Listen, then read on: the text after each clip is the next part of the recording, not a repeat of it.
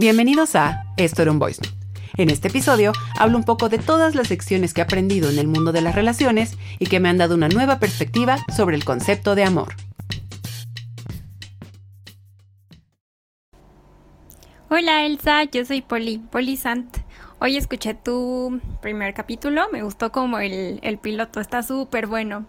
Oye, escucho como que platicas mucho de esta realidad de las relaciones a los 30. Estaría bueno que nos platicaras como desde tu percepción qué hay detrás de esto. Y nada, muchas felicidades por tu podcast. Bye. Poli, poli, poli. Este tema que nos propones yo creo que no podremos abarcarlo del todo en los 30 minutos que dura este humilde episodio de este todavía más humilde podcast, pero será lo posible.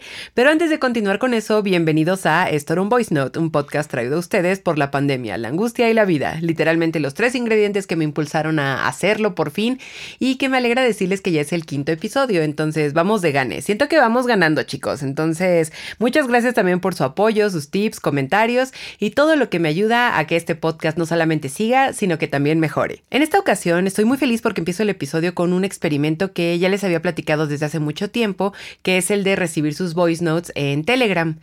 En esta aplicación yo estoy como arroba elsamlp y ahí ustedes pueden mandarme sus voice notes, comentarios o mensajitos con propuestas, reflexiones o comentarios. Me alegra decirles que ya hemos recibido algunos cuantos y esos temas los podemos tratar en este podcast. Va a haber algunos de los que ya tengo un poquito de expertise, otros para los que necesitaré un poco de investigación, pero creo que es un bonito, digamos, pues sí, experimento para que ustedes también tengan pues su pequeño espacio en uno de los episodios y además también para que podamos investigar esos temas que algunos nos inquietan, otros que simplemente queremos ver una nueva perspectiva, reflexión y un eterno etcétera. En esta ocasión, pues Polly nos propone el tema de la realidad de las relaciones a los 30, que pues como les digo, yo creo que da para una tesis, y sin una tesis al menos una biblioteca entera. Y también siento que hablé un poco de eso en el episodio donde hablo de las cosas que han cambiado cuando cumples 30 años, bueno, 33 en mi caso, no crean que me quiero hacer más joven, pero no me enfoqué tanto en el mundo de las relaciones, creo que más bien lo enfoqué mucho al mundo laboral y cuando hablé de relaciones me fui también un poco por el de la amistad. Por lo que en este episodio exclusivamente me voy a dedicar al tema de las relaciones amorosas.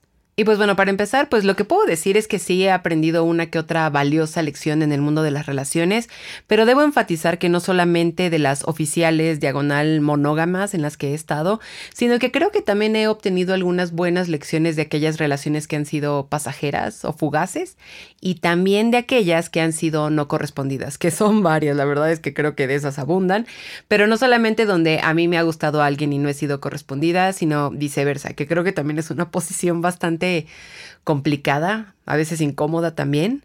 Y así como en el episodio de los 30, donde digo que hubo muchos golpes de los 20 que me enseñaron a ver la vida de una manera muy distinta a los 30, eso también aplica en el mundo de las relaciones.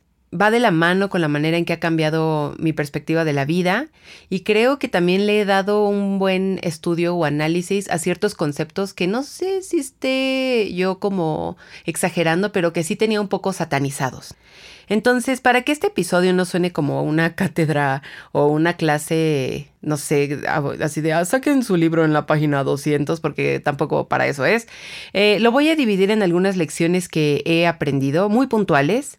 Aunque antes de continuar, creo que es importante hacer el disclaimer de que todo lo que yo diga en este episodio son cosas que yo he aprendido con mis experiencias, las cuales han sido analizadas y reflexionadas, ya sea por mi cuenta, ya sea también en terapia con ayuda de, una experta y también al preguntarle a mis amigos y cercanos. Y de hecho también hay cosas que he tratado de analizar a través de entrevistas que he hecho para el medio en el que trabajo.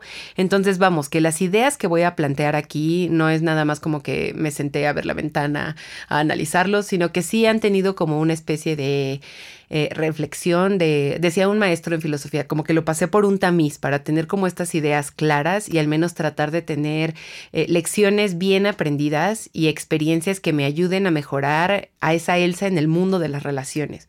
Porque justamente creo que uno de los clichés que tenemos es como decir, o sea, cuando uno va avanzando en el tiempo y viendo las relaciones que estás teniendo en el futuro, dice, no, es que ya cambié de patrones, es que ya no elijo a las mismas personas, es que estoy cambiando X, Y, Z.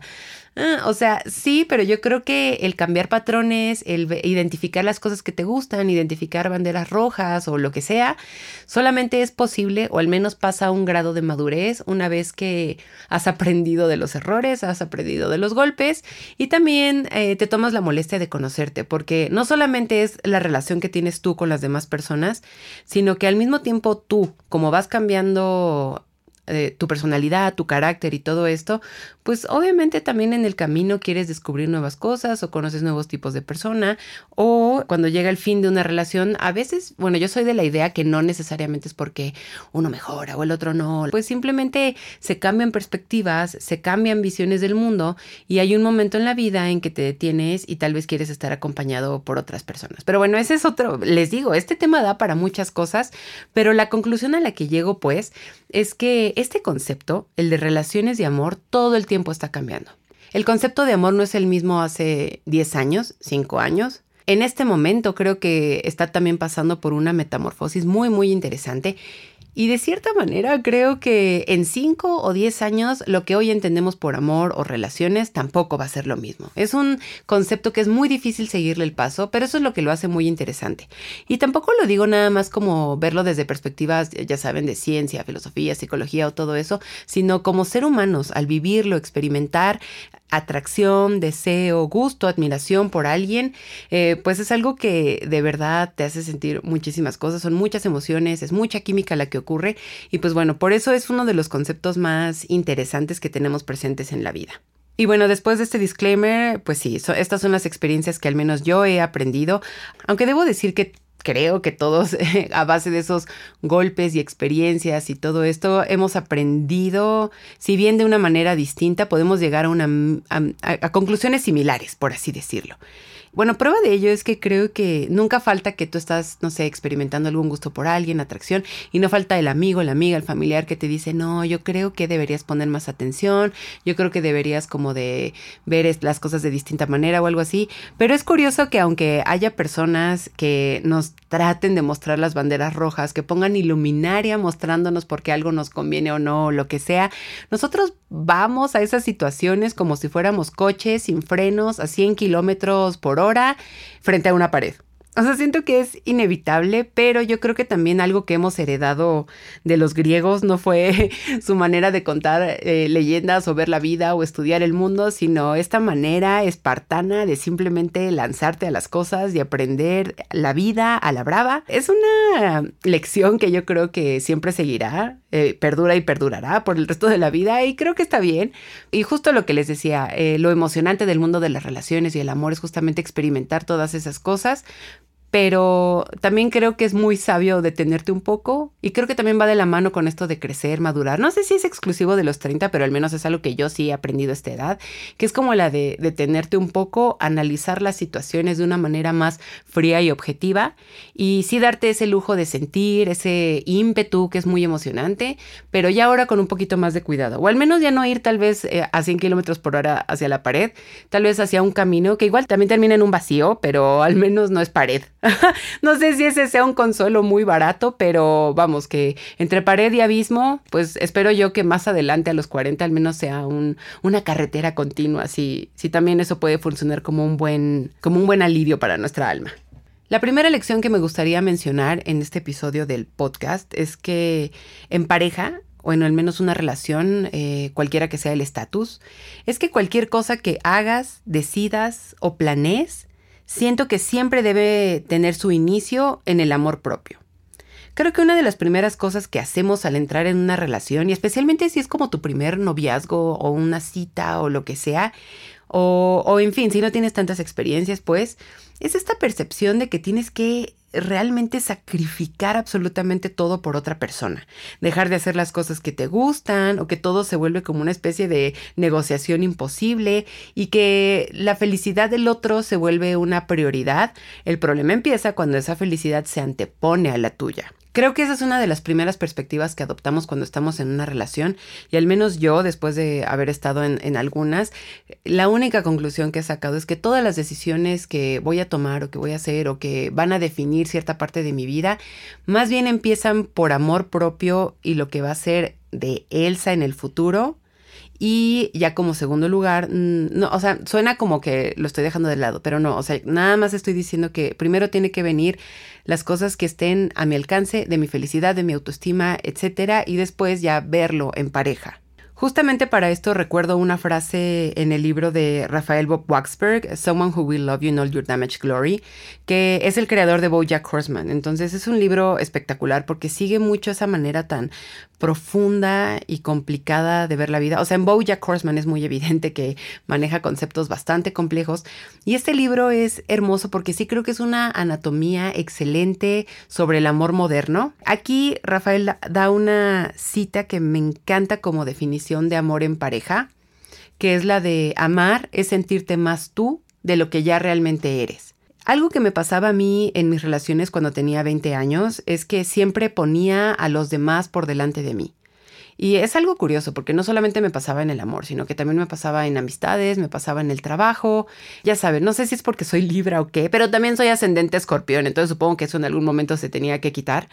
Pero el verdadero problema es cuando yo a mis parejas las ponía delante de mi salud, de mi autoestima, de mi trabajo, de mis logros. Creo que eso era lo peor, de mis logros. Y algo que me gustaría mucho decirle a esa pobre Elsa del pasado, o sea, si yo tuviera una máquina del tiempo y pudiera regresar, muchos dicen, no, yo no cambiaría nada porque eh, me ha hecho la persona que soy hoy. O sea, y sí entiendo esa teoría, pero la verdad es que yo sí regresaría en el tiempo y le diría a esa pobre Elsa, no, no, no tienes que hacer eso, no tienes que dejar que los demás estén delante de ti, especialmente si tú eres la que los está poniendo delante. Es decir, todo lo que hagas y decidas, siempre hazlo desde un lugar de amor propio y hay que fortalecer esa autoestima. Ese sería el gran mensaje que a mí me gustaría dejarle a esa Elsa de 20 a 29 años, que siento que no era tan egoísta como debió serlo. Ahora, aquí seguramente se enciende un foco rojo porque dijo la palabra egoísta.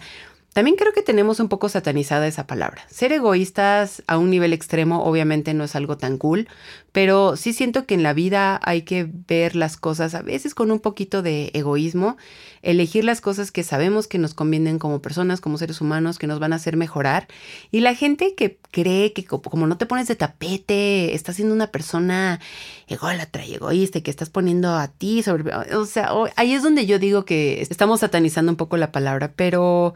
En fin, el punto es, creo que no tienes por qué cambiar o sacrificar cosas para que otra persona sea feliz. Simplemente amar, tener una relación, y aquí lo enfoco a parejas, pero creo que sí puede entrar en, los términos de colegas o de amistad, pero el punto es que amar a alguien es simplemente un lugar donde tú puedes ser más tú. Es simplemente hermoso, o sea, no tienes por qué cambiar, no tienes por qué fingir ser otra persona, no tienes por qué bajonearte, no te, etcétera, ya saben, es un poco, y aquí es donde saco a mi nerd interior, pero recuerdo mucho Inuyasha, que si no han visto ese anime, háganse un favor, pero es un anime espectacular, sí dura muchísimos episodios, pero cada uno dura 20 minutos, y la verdad es que es muy divertido también, entonces así que ustedes digan que se la van a pasar mal, por supuesto que no, es uno de los animes más cool que he visto yo, el punto es, no les voy a spoilerear porque de hecho va a haber episodio especial de Inuyasha. El punto es que el protagonista, Inuyasha, es un ser mitad demonio, mitad humano. Entonces su primer amor, por así decirlo, es una sacerdotisa que tiene la posibilidad, entre comillas, de volverlo 100% humano, que es una idea que a él no le gustaba mucho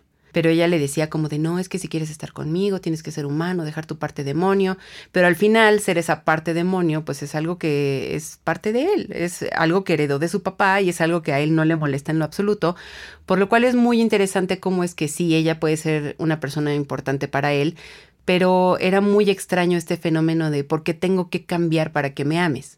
Posteriormente, él conoce a Kagome y a diferencia de la sacerdotisa, ella todo el tiempo le está diciendo que ella lo ama tal como es. Y se me hace un concepto muy bonito, es decir, tenemos aquí estas dos partes en las que una trata de cambiarlo y de que no te puedo amar si no eres 100% humano, no te puedo amar si no eres como los demás piden que seas, etcétera. Y en cambio tienes a esta otra persona, obviamente con ideas más modernas porque viaja en el tiempo, y ella le dice, "No, yo te amo tal como como eres y quitarte eso es quitarte parte de ti. Es una idea hermosa, siento que da justo en el blanco a la par de la definición de Rafael Bob Waxberg. O sea, piénselo bien amigos, amar a alguien es simplemente ser más tú. No tienes que esconderte, no tienes que hacerte menos, no tienes esas cosas que luego son terribles, honestamente. Alguna vez eh, fui a leerme el tarot ya, porque ya lo mencioné en el episodio piloto, amo leerme el tarot.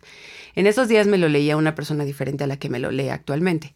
Yo estaba teniendo algunos problemas de pareja, todo estaba como en un éter muy confuso. Y fui a leerme las cartas porque dije, ok, ya, ya he visto cosas con mi terapeuta, ya, he reflexionado cosas, pero siento que necesito algún consejo cósmico, que nunca está de más. ¿eh? Yo siempre he pensado que si los astros pueden darte un consejo en esta vida tan difícil, pues nada más recíbelo, no, no, nada más. O sea, ya de ti depende si le sigues o no. Pero bueno, el punto es que me, le, me fui a leer las cartas. Empezó ella a barajearlas, a sacar, a ponerlas en la mesa, y mientras yo le contaba cuál era el problema, no recuerdo qué carta sacó. En esos días no sabía yo tanto de tarot, entonces no vi exactamente. Hubiera sido muy interesante ver qué carta sacó. Pero cuando ella vio la carta, se me quedó viendo, recogió todas las cartas y me dijo, Independientemente de lo que pase en tu relación o en tu futuro, yo solamente te voy a dejar una frase que espero que te resuene toda la vida. Y me dijo, nunca te hagas menos para que alguien se sienta más.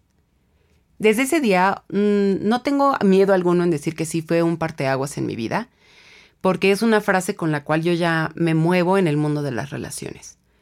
Entre esta frase de Rafael Bob Waxberg, entre esta historia en Inuyasha, que de todos modos Inuyasha la vi ahorita en pandemia, entonces también es una, nada más fue reforzarlo en mis 30 años, pero especialmente eso que me dijo la tarotista, que fue eh, pues justo a mis 29 años, me acuerdo perfecto, un día de diciembre. La verdad es que algo que he aprendido, además de esto de amor propio, es justamente eso, simplemente en una relación, si tú te sientes tú, si eres genuinamente tú, es el lugar indicado.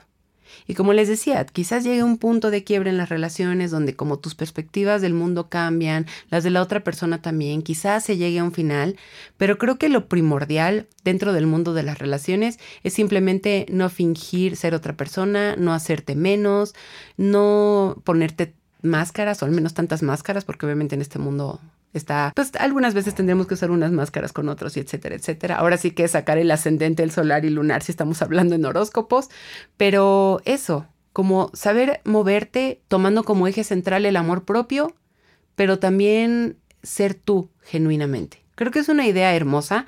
A los 20 no lo tenía muy claro. A los 20 me encantaba, pues ya saben, hacerme menos, como no festejar mis logros. Incluso llegaba yo a mentir sobre viajes o cambios porque pues no vaya a ser que sea objeto de, envidia o de toxicidad o de celos o lo que sea.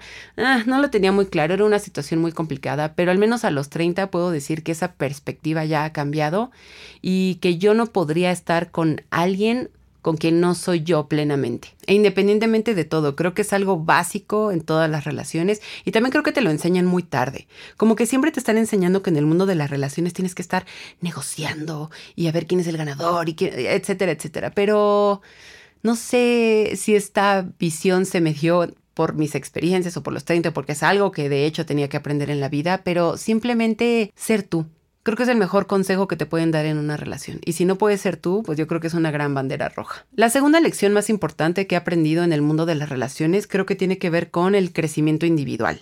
Algo que también ha caracterizado mi mundo en las relaciones es que tiene que ver con el miedo a crecer, el miedo a progresar de manera individual. O sea, ya lo mencioné hace unos minutos, que yo tenía miedo de decir logros o todo eso porque siempre hubo como este feeling de que iba a ser el inicio de sentimientos tóxicos. Y ya hoy, bien mirado a los 30, obviamente, no puedo explicarles lo ridículo que encuentro eso pero lo encuentro ridículo porque obviamente son ideas que ya he analizado y con las cuales ahora ya definitivamente no estoy de acuerdo. Y algo interesante también es que para el medio en el que trabajo, al publicar muchas cosas de psicología, relaciones, amor y todo esto, en entrevistas con psicólogos, terapeutas, sexólogos, muchas veces me gusta hacer esa pregunta como ¿cuál es el secreto del éxito de una pareja? Y ya saben, algunos siempre tienen esta manera poética de decir no hay secreto, simplemente evoluciona, ya saben, o sea, ese tipo de cosas. Pero ha habido otros que me han dicho pues ni es tanto secreto y tampoco es algo muy difícil de lograr, pero lo que toda pareja debería saber es que el secreto del éxito de una relación está en el crecimiento individual de los integrantes de dicha pareja. Y definitivamente es algo en lo que creo. Está esta idea también de que las parejas son como gemelos, que se visten igual, tienen que trabajar igual, tienen que crecer igual. Si uno está en desgracia, el otro también tiene que estar en desgracia. Y no, realmente la pareja creo que es como una especie de trabajo en equipo, pero al mismo tiempo ambos integrantes tienen que estar bien. Entonces, ya sea en el trabajo, ya sea a nivel físico, eh, sentimental, personal, etcétera, creo que es una idea con la cual concuerdo al 100%. Si ambos son muy fuertes a nivel individual, la relación eh, como conclusión va a ser también fuerte. Obviamente hay miles de elementos y situaciones implicadas que pueden crear miles y millones de variantes, por supuesto, pero es algo que sonaría lógico. Es decir, si yo me preocupo por cuidar mi mente, cuidar mi cuerpo, cuidar mi trabajo, etcétera, y la otra persona también, yo creo que esos elementos al final son una gran fuerte de fortaleza para la relación. Y al mismo tiempo, pues recordemos que todo es un ciclo. Entonces, las personas que son fuertes de manera individual no tienen por qué ser anclas de su pareja. Entonces, ya sea que si tú te tomas la molestia de cuidarte, de en todos los aspectos de la vida y tu pareja también, siento que ahí eh, se da ese fenómeno de ir a la par en el camino. Ahora, obviamente en teoría esto suena fácil, ¿no? Es como decir, pues que nada más vayan a terapia, hagan ejercicio, no beban, ni fumen, y listo. O sea, obviamente es muy fácil decirlo aquí en mi sillón mientras veo a mi gatita hecha bolita aquí a un lado dormida. Por supuesto que es muy fácil decirlo, pero al menos creo que a los 30 te haces un poco consciente de eso. Yo al menos ahora a mis 30 soy consciente de que, por ejemplo, ahora en pandemia, no, pues es que hay que hacer ejercicio en casa, ya no puedes salir a correr, entonces trata de ejercitarte. No, pues es que tengo que seguir con mi tratamiento terapéutico, entonces lo hacemos por teléfono. Y hay veces en que tengo que ver ciertas emociones negativas, entonces trato de analizarlas. No, que mi casa es un desastre, que aunque no lo crean, o bueno, no sé si ustedes también piensen como yo, pero siento que a veces el estatus de nuestra casa es el estatus de nuestra mente. Entonces cuando veo mi casa ya tirada, ya casi que servicios quitándome a los gatos por tener todo hecho una posilga, siento que es un poco un reflejo del mini desastrillo en el que está mi mente. Entonces, vamos, el punto es, esas cosas ya soy consciente y puedo decir, es hora de cambiar, es hora de mejorar, busco la motivación para hacerlo. Y ahí es donde digo, pues sí, a veces es un poco difícil, pero siento que a los 30 ya te llega un poco esa conciencia de mejorar de manera individual. Y siento que cuando das ese paso, cuando estás en pareja, las cosas suelen ser mejores, suelen ser más fuertes. Y pues como les decía, todo es relativo. A veces va a haber otras situaciones que estén fuera de nuestras manos, pero digamos que es una buena base y una buena base es primordial. Es decir, me acuerdo mucho que, no me acuerdo que si era un terapeuta, que pero ponía de ejemplo eh, hacer un edificio. De nada sirve que nada más pongas ladrillitos y cemento si primero no tienes una gran base que soporte todo ese edificio. Es decir, si vas a hacer un rascacielos, no solamente puedes mezclar ladrillo y cemento y dejar que seque, o sea, tienes que hacer una buena base. Entonces, independientemente de los elementos que vayan a rodear una relación, si como base tienes una gran fortaleza individual, eso puede dar lugar a una relación muy fuerte. La tercera lección que he aprendido sobre el mundo de las relaciones es que el concepto de amor puede dividirse ya en tantas cosas que ok, tal vez no es necesario que vayas a la par o que tengas que experimentar con todas en la vida, pero simplemente aceptar que el amor quizás es algo más libre de cosas tan estrictas, creo que da un poco de paz. Trataré de explicarme. Em, y no creo que necesariamente vea yo todo esto por haber cumplido 30, pero cuando lo veo en mis cercanos, cuando lo veo en colegas o en los chismes, obviamente, que es como la fuente primaria para que averigües todo en la vida, arriba el chisme, pero puedo decir que este tipo de ideas donde entendemos que el amor ya tiene mil rostros tiene que ver más con el zeitgeist de la época. El espíritu del tiempo nos está diciendo que el amor siempre ha tenido mil rostros, ha tenido mil maneras de verse y conceptos como monogamia, compromiso, fidelidad o todo eso, ya te das cuenta que no necesariamente tienen que ser aplicables en el mundo de las relaciones y que incluso puedes descubrir si tú tienes nuevas maneras de entablar una relación con otra persona como ejemplo y como adelanto, porque va a haber un episodio sobre esto, porque alguien muy amablemente lo propuso en un voice note en Telegram, Hace mucho tiempo, para mí el tema de la fidelidad era intocable. ¿Eres fiel o no lo eres? Lo veía de en tonalidades blanco o negro, no había ningún abanico de colores y para mí era, era un tema que simplemente no estaba a discusión. Sin embargo, ya con unos añitos bien cumplidos, con algunas experiencias, algunas nefastas, otras no, y también viendo algunas relaciones a mi alrededor, Ahora entiendo que la fidelidad o infidelidad implica millones de elementos que muchas veces tienen que ver con esta misma manera en que ya vemos el mundo. Es decir, ahora algo que me ha tocado mucho ver en amistades es que tienen relaciones abiertas y que funcionan muy bien funcionan perfectamente. Y sí, obviamente al principio cuando me contaban, yo hacía cortocircuito, me quedaba como el meme del gatito con el símbolo de confusión de, la Mac. Era como de, pero ¿cómo relación abierta? Es decir, sales con otras personas y tu pareja no se enoja y etcétera.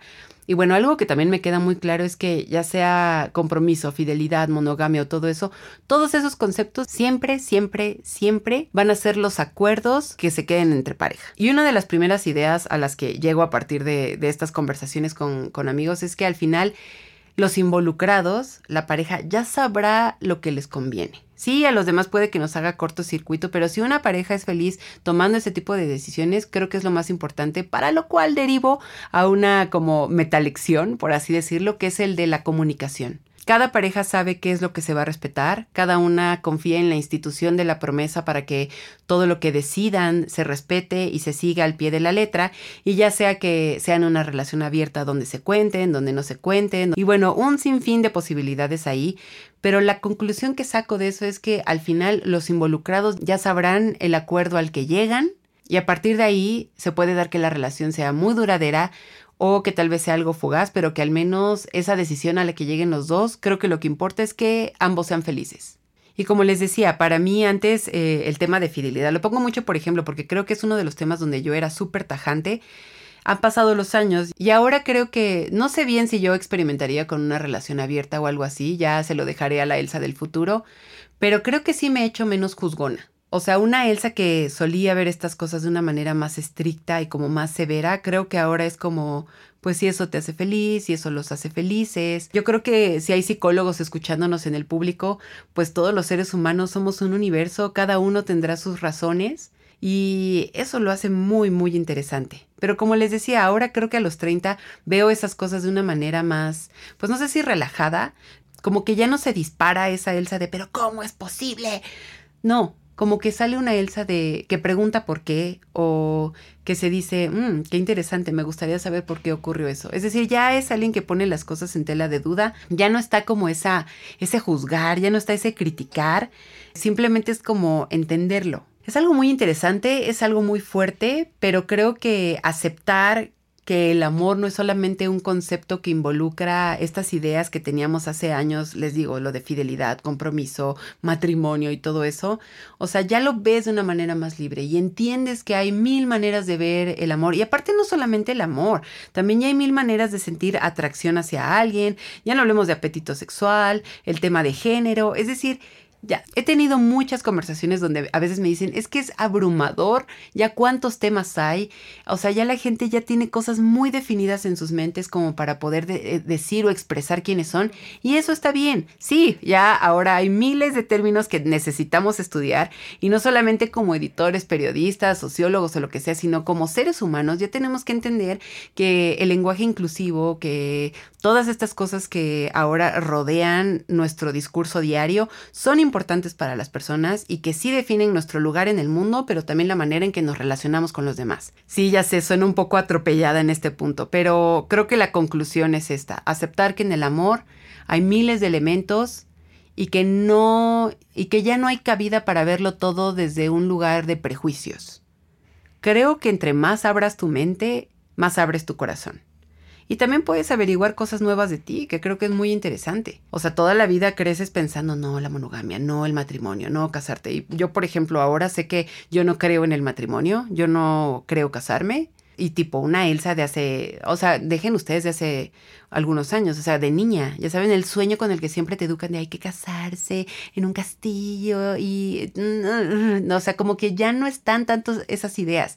Y aceptar esos cambios, aceptar todas esas cosas, es también aceptar a esta Elsa que tiene como ideas más claras, ideales, que tiene cosmovisiones, es decir, eso, me gusta pensar que entre más aceptemos estos mil rostros que tienen los conceptos de amor, relaciones y todo eso, es una manera también de conocerte profundamente.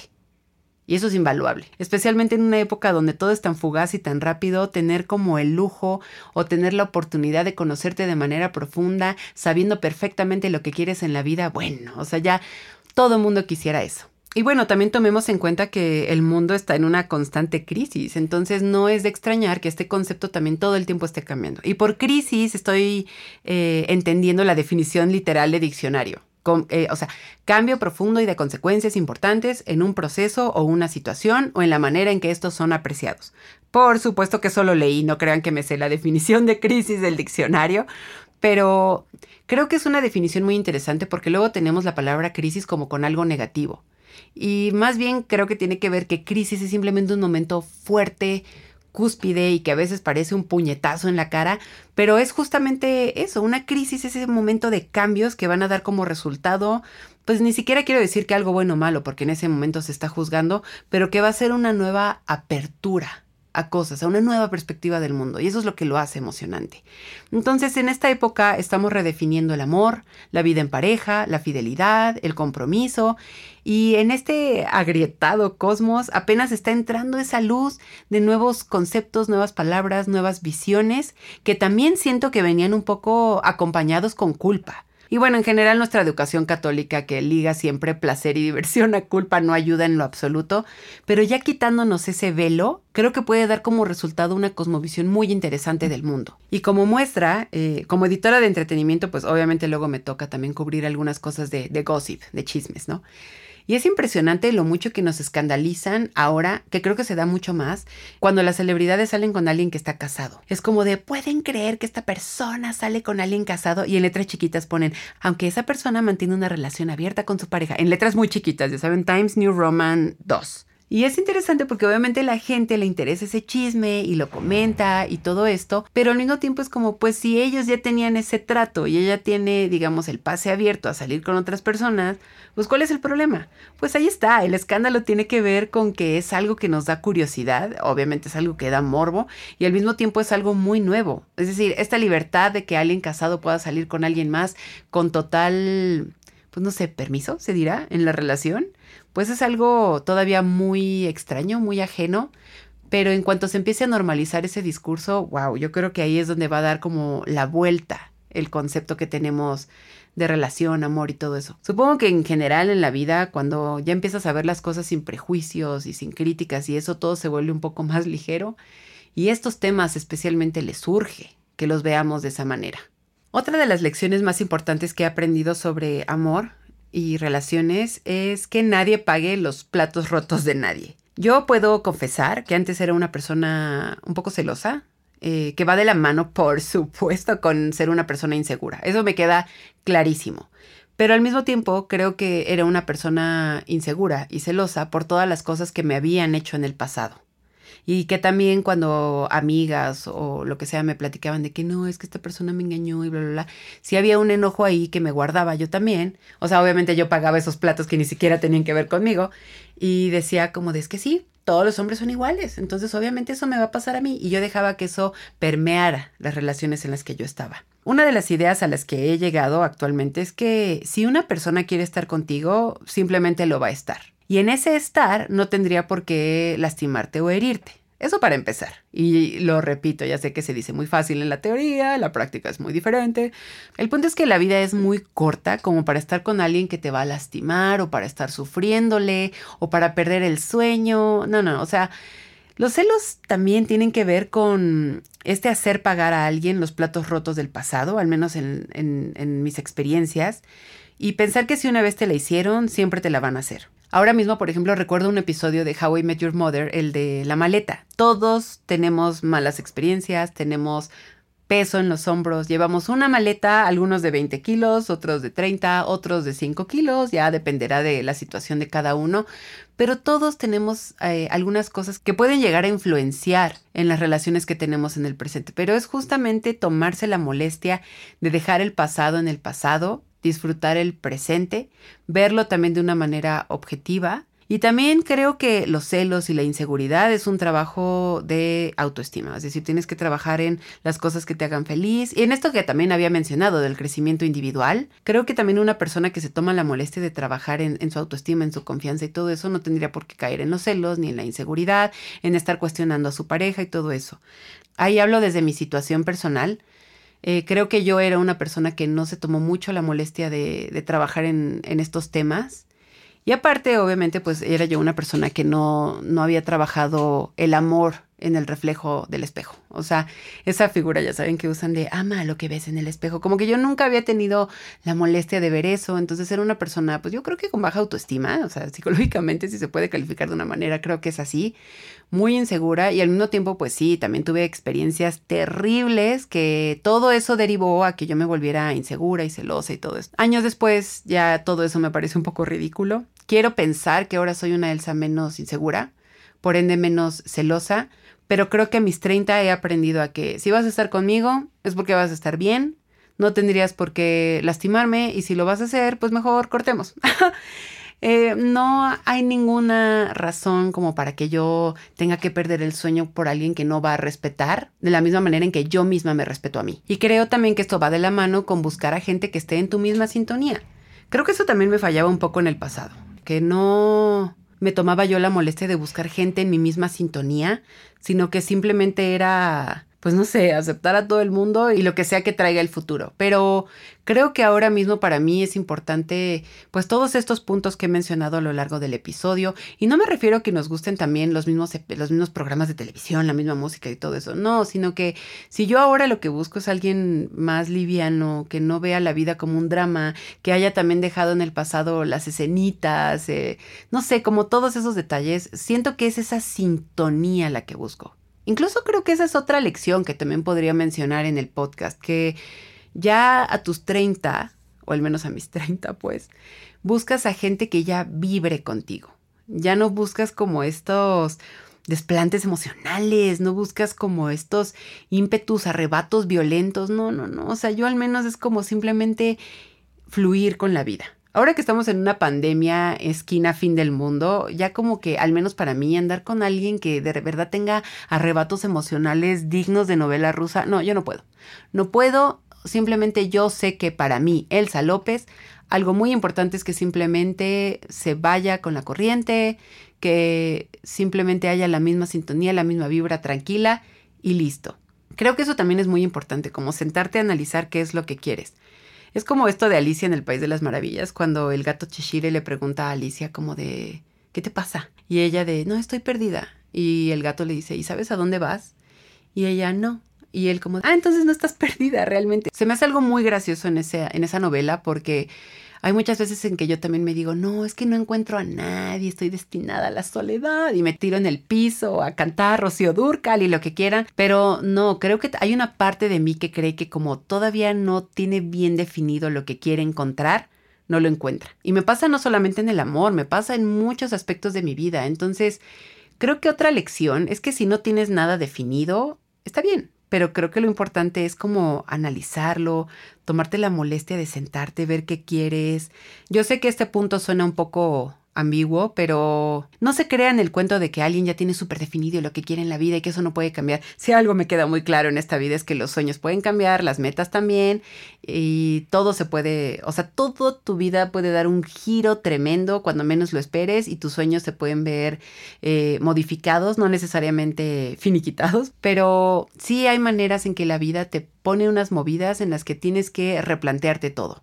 Y creo que es lo mismo cuando buscas amor, cuando buscas amistad, cuando buscas futuro laboral, cuando buscas, no sé, cuando te mudas, o sea, en todos lados.